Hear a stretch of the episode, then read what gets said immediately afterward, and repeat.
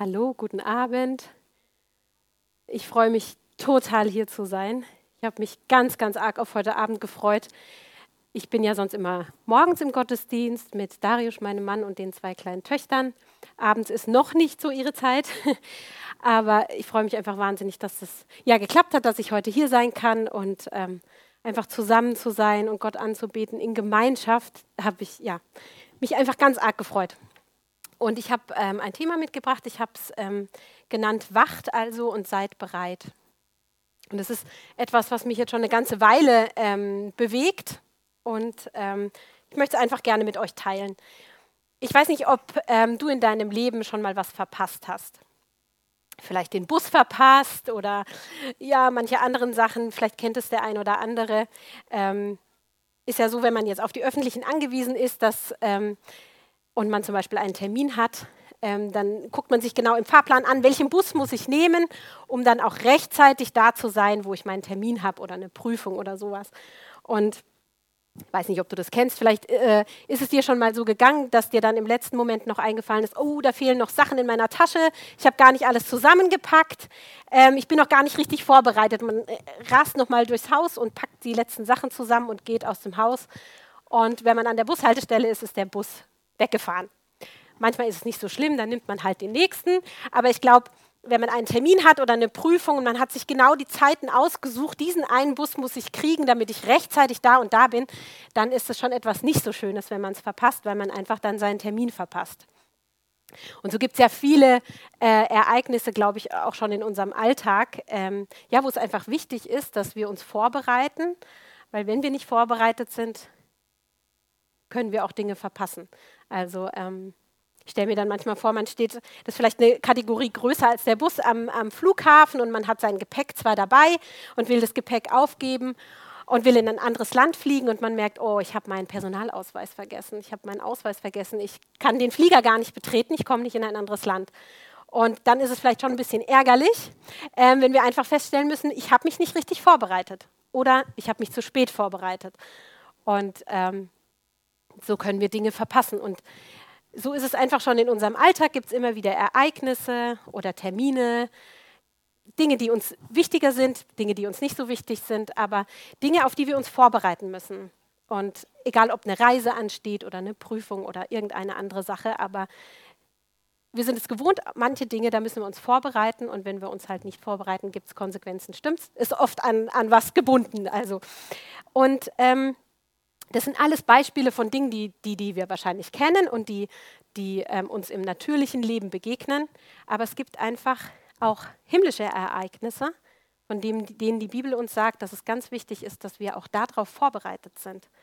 Und ähm, zum Beispiel der Tag, an dem Jesus wiederkommt. Das ist eine ganz andere Kategorie als Dinge, die wir im Natürlichen erleben. Klar, ist es für uns im Natürlichen auch ärgerlich, wenn wir was Wichtiges verpassen, weil wir nicht vorbereitet waren oder zu spät vorbereitet oder nicht richtig vorbereitet. Aber das ist ein Ereignis, das ist ja das Wichtigste in unserem Leben, dass wir darauf vorbereitet sind, für diesen Tag, wenn Jesus wiederkommt. Und die Bibel sagt aber, dass wir nicht wissen, wann dieser Tag ist. Wir wissen nicht, wann Jesus wiederkommt. Und in Matthäus 24, Verse 42 bis 44, möchte ich mit euch lesen, Matthäus 24, 42 bis 44. Hier steht, wacht also, denn ihr wisst nicht, an welchem Tag euer Herr kommt. Dies aber erkennt, wenn der Hausherr gewusst hätte, in welcher Wache der Dieb kommt, so hätte er wohl gewacht und nicht zugelassen, dass in sein Haus eingebrochen wird. Deshalb seid auch ihr bereit, denn in der Stunde, in der ihr es nicht meint, kommt der Sohn des Menschen.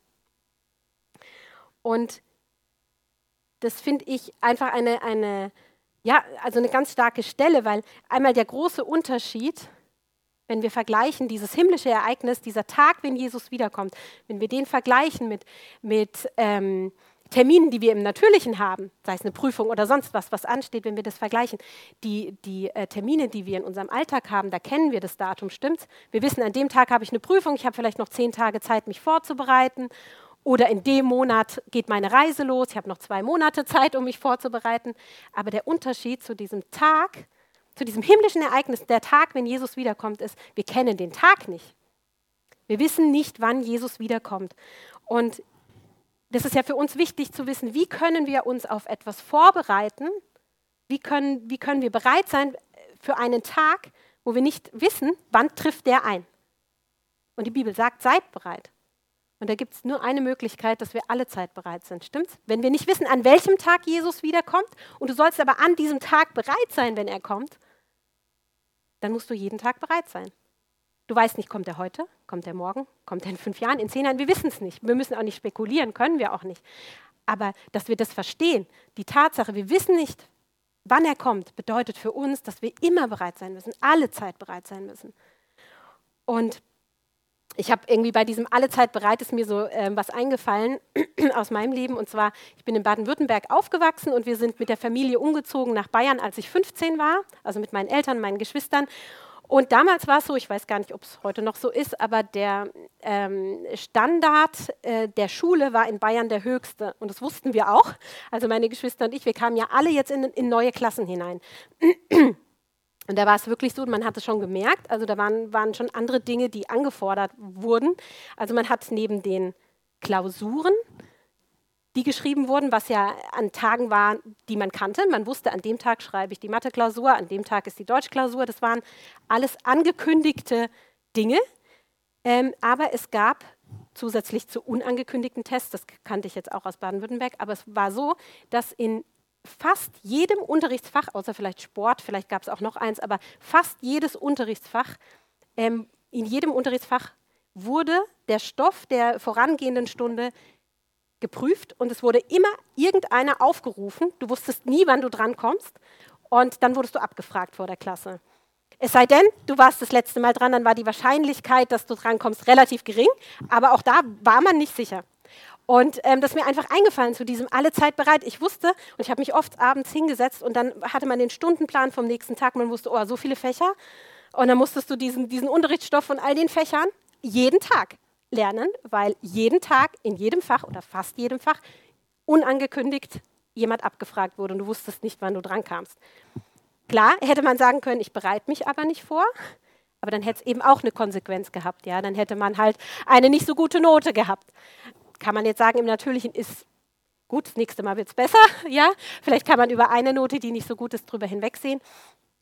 Aber ähm, genau, wenn wir in dieses himmlische Ereignis denken, ähm, alle Zeit bereit. Ja, deswegen habe ich das Beispiel erzählt. Dieses alle Zeit, du weißt nicht wann, bedeutet, du musst immer vorbereitet sein, wenn du eine gute Note haben willst, um in dem Beispiel zu bleiben. Versteht ihr? Man, man weiß nicht, wann man drankommt. Also alle Zeit bereit. Und so ist es was die Wiederkunft Jesu angeht. Wir wissen nicht, wann Jesus wiederkommt. Wir wissen, er kommt, aber wir kennen den Tag nicht. Und Jesus sagt, es, wir sollen bereit sein für diesen Tag. Und da geht es um unser Herz, dass unser Herz bereit ist, dass wir in unserem Herzen Jesus empfangen und dass wir dabei sind. Und deswegen ist wichtig, dass wir alle Zeit bereit sind. Und das ist ja etwas, was plötzlich passiert, haben wir gelesen. Und ähm, die Zeit vorher ist aber zu erkennen an Zeichen. Jesus hat ja in seiner Endzeitrede, in, in dem Matthäus 24, wo wir jetzt die Stelle gelesen haben, ihr könnt ja mal dieses ganze Kapitel zu Hause lesen, eine Endzeitrede von Jesus und Jesus spricht von gewissen Zeichen, die passieren, bevor er wiederkommt. Hungersnöte, Kriege, Verfolgung und so weiter. Das wird passieren, bevor Jesus wiederkommt. Und ich finde es auch eine Gnade von Jesus, dass er uns das sagt, weil an den Zeichen selbst können wir auch sehen, wir wissen nicht den Tag, wann er kommt, aber wir sehen, wir bewegen uns in dieser Zeit. Und wir gehen immer weiter auf diesen Tag hin, dass Jesus wiederkommt. Und man kann die Zeit drumherum erkennen. Und das hat mich sehr an Noah erinnert. Ich habe, ähm, weil es die Lieblingsgeschichte von meiner großen Tochter ist, Arche Noah, ganz, ganz oft gelesen. Und es hat wirklich sehr zu meinem Herzen gesprochen. Und immer wieder habe ich gedacht, das erinnert mich einfach so an die, an die Zeit jetzt. Weil Noah ist wirklich das, äh, ja, was da passiert ist, das ist ein, ein, ein äh, prophetisches Ereignis auf jetzt hin. Und das sagt auch die Bibel. Weil ähm, die Wiederkunft Jesu wird mit den Tagen Noahs verglichen. Und ich möchte nicht den ganzen Bibelabschnitt lesen, für den, der es zu Hause nachlesen will, Matthäus 24 ab Vers 37. Aber kurz erklären, worum es ging. Bei Noah war es ja so, dass Jesus dem Noah die Sintflut angekündigt hat. Hat gesagt, diese Flut wird kommen und er soll eine Arche bauen. Warum? Zur Rettung von jedem Menschen, der an Gott glaubt. Weil diese Flut kommt. Die Flut kommt. Und damit die Menschen nicht weggerafft werden, hat Gott gleichzeitig schon diese Rettung geschaffen. Er hat diese Arche geschaffen, beziehungsweise dem Noah den Auftrag gegeben, diese Arche zu bauen.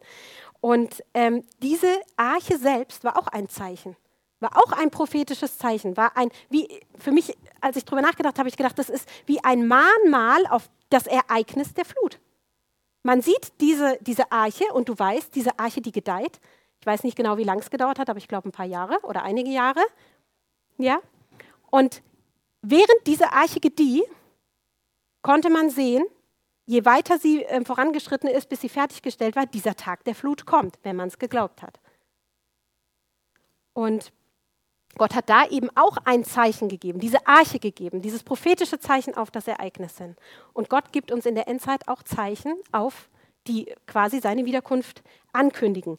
Und es wird ja verglichen, die Wiederkunft mit Noah. Deswegen finde ich das so wichtig, sich Noah anzugucken, weil es spricht in unsere Zeit rein, in diese Zeit der Wiederkunft Jesu. Und beim Noah war es ja auch so, dass der Tag nicht bekannt war, wann die Flut kommt. Aber sie wussten, dieses Ereignis kommt. Sie haben die Arche gesehen. Sie haben gesehen, je weiter sie voranschreitet, der Tag rückt näher. Auch wenn sie den Tag nicht kannten. Und so ist es bei Jesus auch. Wir sehen an den Zeichen, er kommt, aber wir wissen nicht, wann genau er kommt. Wir können die Zeit drumherum erkennen. Und es ist wichtig für uns, dass wir es erkennen, dass wir diese Zeichen sehen, dass wir uns vorbereiten, auch wenn wir den Tag nicht kennen. Und beim Noah war es ja so, und es wird verglichen, wie gesagt, mit der Wiederkunft, dass ähm, die Menschen diese Tatsache, dass die Flut kommt, nicht geglaubt haben. Sie haben ja den, den Noah verhöhnt und verlacht.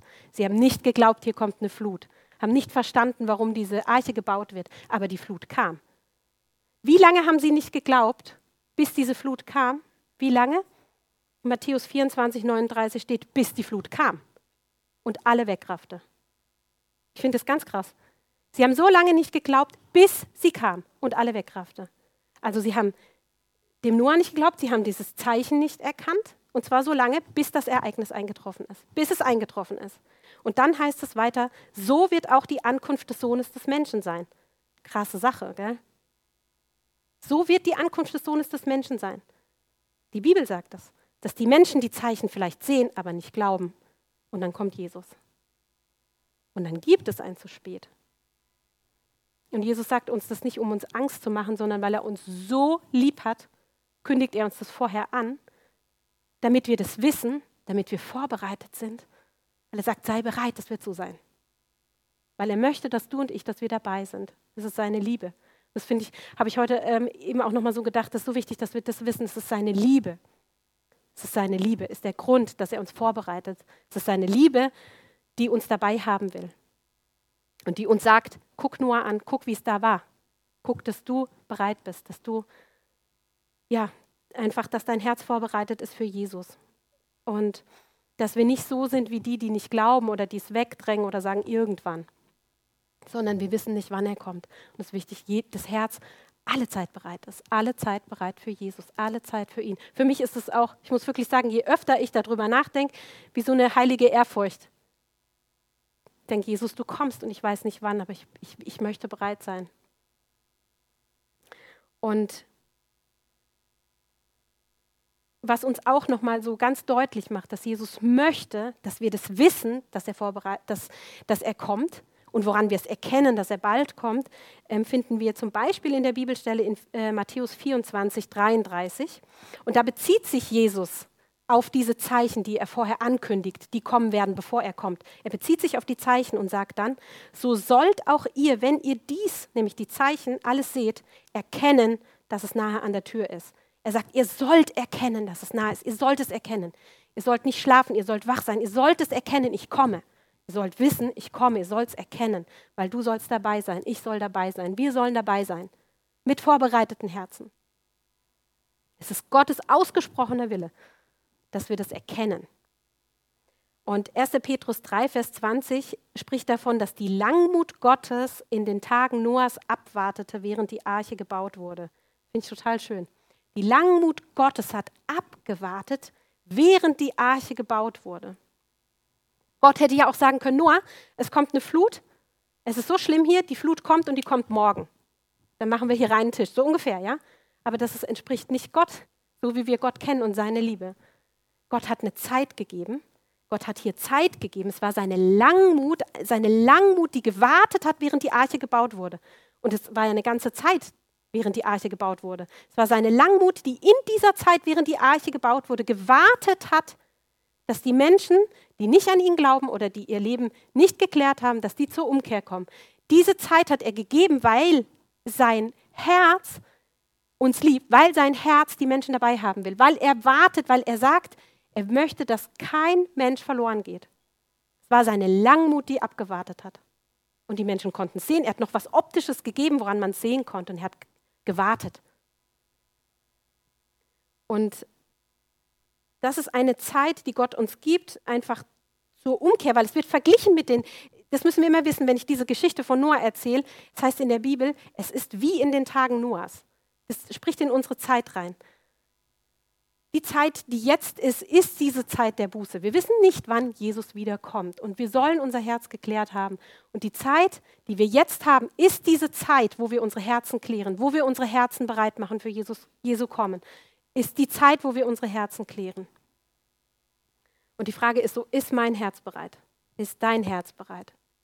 Und es geht nicht darum, perfekt zu sein. Es geht darum, wenn du weißt, es gibt Dinge in meinem Leben, in deinem Leben, die dich von Gott trennen, die dich von Gott abziehen, die Sünde sind, und du weißt es, dass du das ablegst, du Buße tust. Buße denkt man ja manchmal, tu Buße, du hast was Falsches gemacht. Aber Buße ist ja das, das Tollste, was Gott uns gegeben hat, weil Buße heißt neue Chance. Du kriegst eine, kriegst eine neue Chance. Du bist jetzt in eine falsche Richtung gegangen, du hast Dinge gemacht, die dich von Gott trennen. Gott sagt, tu Buße, das heißt, hey, du kriegst eine neue Chance. Lass den alten Kram, wende dich Gott zu und lauf jetzt mit ihm. Total stark, dass Gott uns Buße gegeben hat. Wir können umkehren und wir können, wir können unser Leben klären, unser Herz reinigen, da wo der Heilige Geist überführt. Und es ist auch seine Gnade, die das macht, dass wir, äh, was weiß ich, gewisse Lebensstile, die wir vielleicht führen, wo wir wissen, ist nicht so gut, dass wir da rauskommen. Es ist Gottes Gnade, der das tut, aber er braucht dein Herz, er braucht deinen Willen, dass du sagst, ja, ich will mit dir leben, Jesus. Da soll nichts in meinem Leben sein, was mich von dir trennt. Und ich denke manchmal so gerade so an, es gibt ja viele Sachen, die man als Beispiel nennen kann, aber ich finde, ein Punkt ist zum Beispiel Vergebung dass wir nicht in Unvergebenheit bleiben. Und ich kenne das von, von mir selber, dass man manchmal, man, das können manchmal auch kleine Sachen sein, wo man vielleicht verärgert ist über jemanden und denkt, es ist mir klar, dass ich vergeben muss, ich werde auch vergeben, aber jetzt gerade will ich mich richtig ärgern. Würde ich so nie formulieren, aber innen drin brodelt und du denkst so, ich, das ist so ein Unrecht, ich muss mich jetzt gerade mal erstmal ärgern, danach vergebe ich. So ein Unrecht, ne? Und, man, und so oft in so einer Situation, ganz oft in dieser Situation, habe ich mir gedacht, was ist eigentlich, wenn Jesus jetzt wiederkommt? Ich sage, ich vergebe nachher. Was ist, wenn Jesus jetzt kommt? Das sage ich nicht, um Angst zu machen, dass man denkt, oh, ich habe keine Zeit gehabt äh, zu vergeben. Gott, wenn du mir nur die Zeit gegeben hättest. Es geht um die Herzenshaltung. Es geht um die Herzenshaltung. Wollen wir Dinge festhalten, erstmal eine Weile? Sagen wir, klären das irgendwann. Oder ist unser Herz so, dass wir sagen, nee, ich will es nicht festhalten. Ich will es nicht festhalten lass das los.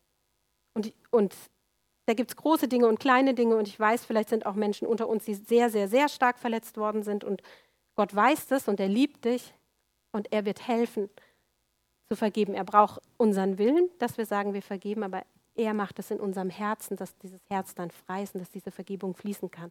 Er braucht unseren Willen. Ein Beispiel, es gibt viele Dinge, aber wenn wir wissen, okay, es gibt etwas, was mich abhält, ganz mit Gott zu sein, dann ist es so wichtig, dass wir ihm das abgeben.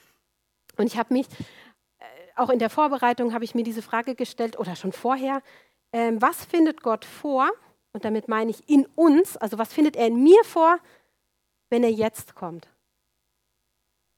Was findet Gott jetzt in mir vor, wenn er kommt? Wo ist mein Herz? Wo ist mein Herz gerade? Und da geht es nicht darum, was hätte Gott vorgefunden, wäre er vor fünf Jahren gekommen oder vor zehn Jahren, was weiß ich, wo man brennend war, wo man ah, Gott gedient hat oder was weiß ich. Ne? Dass man denkt, ich habe doch Punkte für den Himmel gesammelt. Gott guckt dein Herz jetzt an. Und das ist wichtig. Wie stehst du vor ihm, wenn er kommt? Wie stehst du vor ihm, wenn er kommt? Auch nicht, was würde er vorfinden, wenn er in zehn Jahren kommt? Bis dahin habe ich Zeit, mein Leben zu klären. Ne? Dann stehe ich toll vor ihm. Nee, was findet Gott vor, wenn er kommt? Was findet er jetzt in deinem Herzen vor? Nicht mit Verdammnis, weil es Gottes Gnade da, uns, uns da rauszuhelfen, wo wir hängen. Aber ist dein Herz so, dass du sagst, Gott, nur du sollst da drin wohnen, nimm alles weg, was mich trennt von dir? Was findet er vor, wenn er jetzt kommt? Und dass wir es auch nicht auf die lange Bank schieben und sagen, ja, irgendwann kommt Gott, das dauert noch.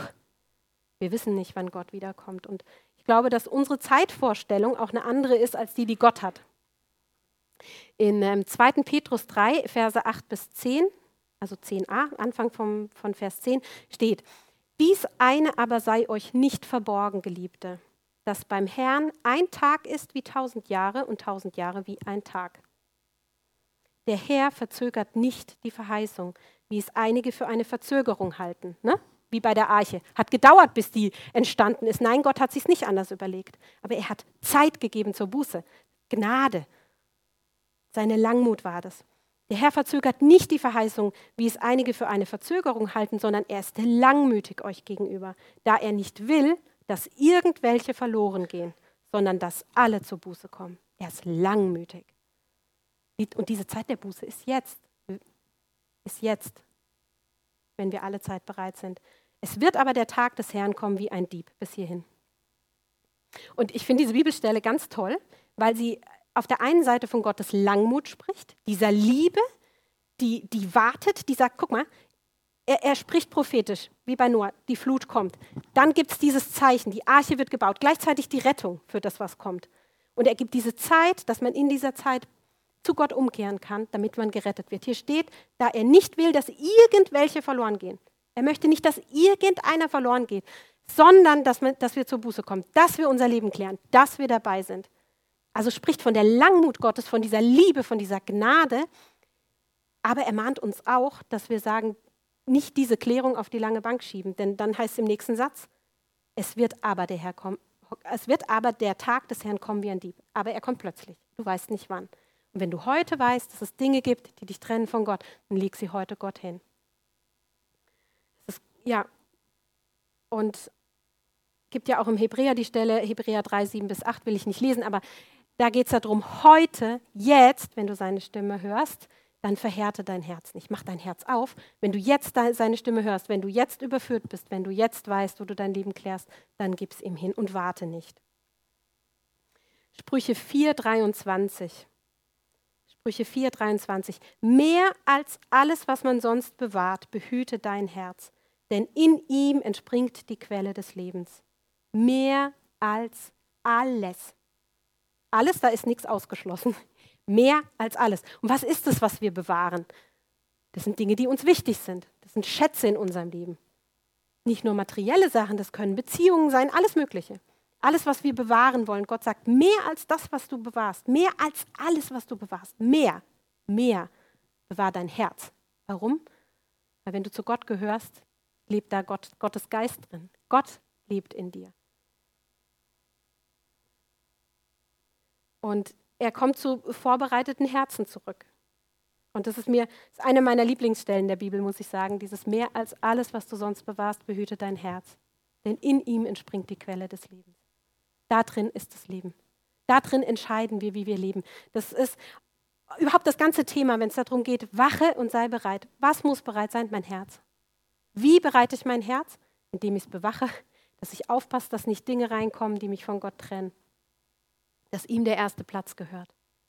Und, und dieses Aufpassen, dieses ist ja etwas, wo wir aufmerksam sind, was wir behüten, was wir bewachen, dass wir darauf achten. Und Gott ist derjenige, der uns dabei hilft. Es geht nicht darum, dass wir perfekt sein müssen und nie Fehler machen.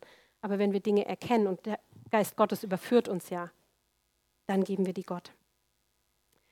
Und ich habe, ähm, das ist auch ein Vers in Matthäus 24, gibt es einen Vers, über den ich schon ganz, ganz, ganz oft nachgedacht habe. Und da geht es einmal um Gesetzlosigkeit und einmal über Liebe. Und ich habe ganz oft darüber nachgedacht und habe gedacht, was ist der Zusammenhang zwischen diesen beiden Dingen?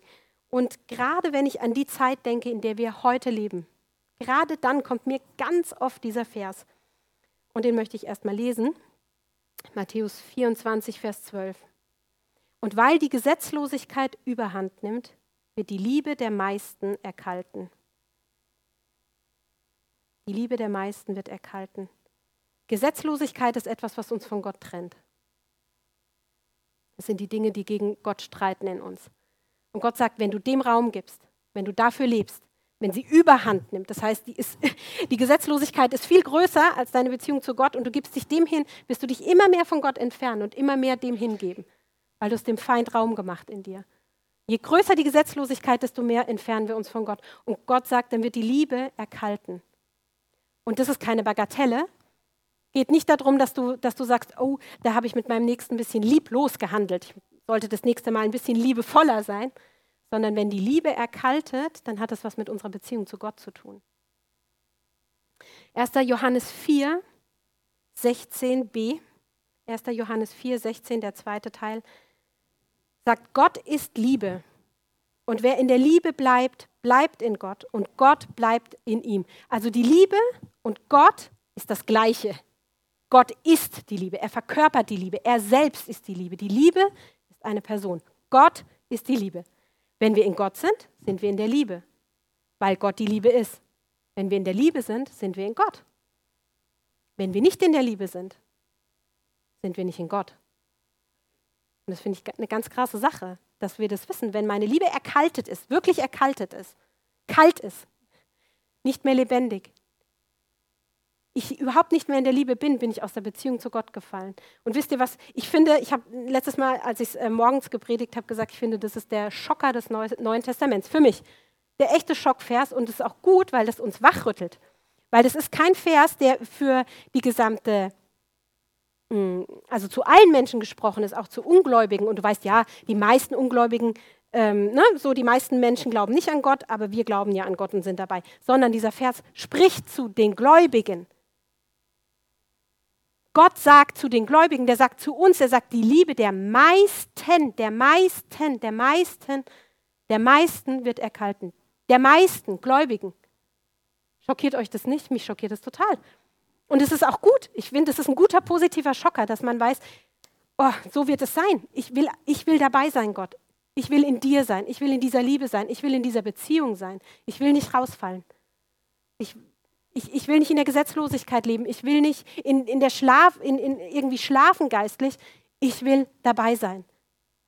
Und ich habe mich manchmal schon auch so gefragt, wenn man so denkt, oh, so, so viele Stühle leer oder so wenig Leute da, dann denke ich immer an diesen Vers und denke, oh, Und das ist, das ist so wichtig, wisst ihr, und das ist nicht etwas, was Gott sagt, um, ähm, mh, hm, damit wir Angst kriegen. Sondern wenn du heute merkst, das ist so, man hat, das ist ja eine Gnade, dass Gott es spricht. Wenn wir jetzt merken, ich bin aus dieser Liebe rausgefallen, ich bin aus dieser Beziehung zu Gott rausgefallen, ich, ich lebe in Gesetzlosigkeit, dann haben wir jetzt diese Chance, zu Gott zurückzukommen. Und das ist doch die Gnade Gottes. Der ruft es ja zu seinem Volk, der ruft uns das ja zu, in seiner Liebe. Er sagt, so wird es sein. Wo, wo bist du? Wo stehst du? Bist du bei mir? Und Offenbarung 2,4 spricht von der ersten Liebe. Und Gott sagt, wenn du merkst, dass du rausgefallen bist, tu Buße und komm zurück. Was für eine Gnade. Was für eine Gnade. Und jetzt ist diese Zeit auch von, von Menschen, wo vielleicht die Liebe schon erkaltet ist. Die diese, auch diese Menschen, auch wir, wir haben jetzt die Möglichkeit, Buße zu tun und zu sagen, wir kommen zurück zu Gott. Die Zeit ist jetzt. Und es ist Gottes Langmut, dass er uns diese Zeit gibt.